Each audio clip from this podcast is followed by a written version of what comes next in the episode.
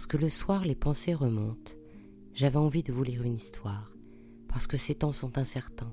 J'avais envie de vous envoyer un câlin, un bisou. Alors je vous propose le bijou, comme un bisou du soir. Il était une fois le sulfureux choqueur. Le choqueur est ce collier que l'on porte tout contre la gorge. En français, on l'appelle le rat du cou. Son histoire commence il y a très très longtemps, en Mésopotamie et en Égypte ancienne. Il avait alors vocation de protection.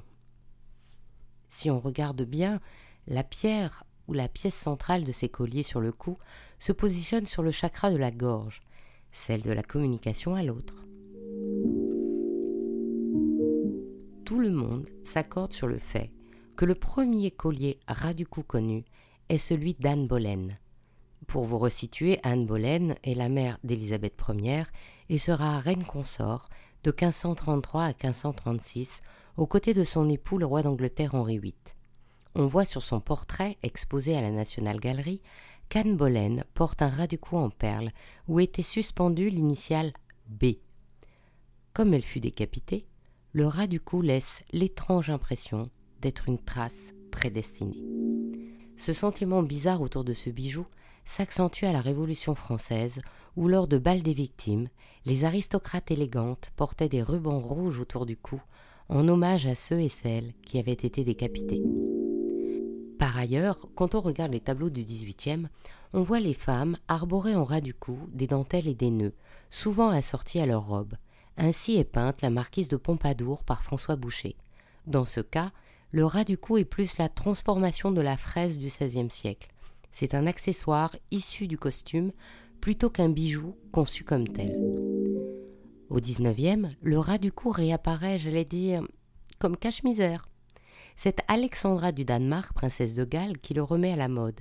Il paraîtrait qu'elle avait une horrible cicatrice qu'elle cherchait à cacher.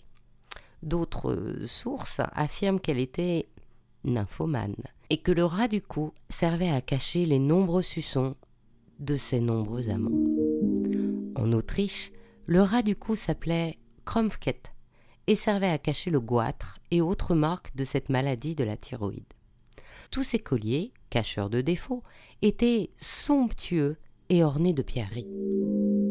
Le ras du cou avait aussi une toute autre signification la femme qui le portait proposait ses services.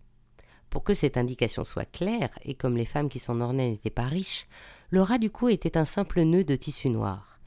Ainsi, dans le célèbre tableau Olympia d'Édouard Manet de 1863, on voit une jeune prostituée alanguie et uniquement vêtue d'un ras du cou noir. Les ballerines d'Edgar Degas ont souvent cet accessoire et l'on sait que l'exercice de la danse ne suffisait pas à les faire vivre et qu'elles cherchaient à tout prix à être entretenues. Le ras du cou est dans ce cas symbole de luxure. Toujours à la même époque, le ras du cou avait une autre dénomination, explicite. On l'appelait Je ne baise plus. Saint-Simon disait qu'il était réservé aux dames canoniques et aux jeunes duchesses indisponibles. C'était alors un ruban de satin noir porté autour du cou et qui pouvait soutenir un pendentif en or ou un camé ou encore des diamants. Au XXe siècle, le ras du cou revient dans la sphère royale. La reine Marie d'Angleterre enserre son cou d'incroyables colliers diamantés. Dans les années 20, le ras du cou devient très à la mode. René Lalique, comme Henri Weber, en réalise de somptueux, avec une plaque centrale où s'épanouissent les motifs floraux ou féminins, aux formes languissantes ou inquiétantes, retenus par des rangées de perles ou de pierres précieuses. C'est à ce moment qu'on commence à les appeler les dog collars, littéralement colliers de chien. Cette mode s'estompe, malgré une réapparition dans l'américain Life Magazine vers 1944. Bizarrement, il revient en force vers les années 70 et est porté par Mike Jagger, Jimi Hendrix et même Elvis. Le terme anglais qui dessine ce collier de chien est plus tranché. Cette fois-ci, le nomme choker. Ça veut dire étranglé. Dans les années 1990, on verra le choker incarner la sexy attitude de Britney Spears, Christina Aguilera ou encore Gwen Stefani. Le choker souligne aussi le caractère euh, tourmenté de l'actrice Uma Thurman dans Pulp Fiction, ou encore de la jeune Nathalie Portman dans Léon. Il est punk, voire sadomaso, avec Vivienne Westwood, et après avoir été gothique en 2014, il sera plastique au cou des Trumbull Kids. Aujourd'hui, l'exposition NEC de l'artiste Daniel Bush à l'école des arts joailliers en 2017 témoigne de la charge symbolique toujours renouvelée de ce collier. Il est un espace d'expression que les joailliers continuent d'explorer. Cette année-là, le choqueur Baïkal de la collection Hiver impérial de Boucheron est une prouesse tout en perles qui en sert une incroyable aigue marine de Santa Maria de 78,33 carats. Trois ans auparavant, c'est Cartier qui exposait son choqueur appelé Reine Makena, un ruissellement de diamants et rubis dont le rubis central comptait 15,29 carats.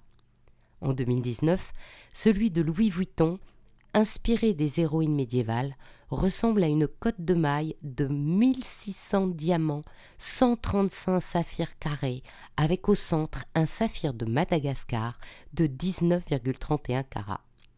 Pour finir, je citerai les choqueurs diamantés de Messica, comme le Shiring ou le Éternel Soul transformable, et enfin le Equalizer, réalisé pour Beyoncé. Ainsi se termine cette histoire d'Il était une fois le bijou. Si cette histoire vous a plu, partagez-la autour de vous. Pour vous aussi envoyer plein de bijoux bisous et encouragez-moi en partageant et en me mettant plein d'étoiles et de likes. À demain pour un prochain bijou, un nouveau bisou du soir.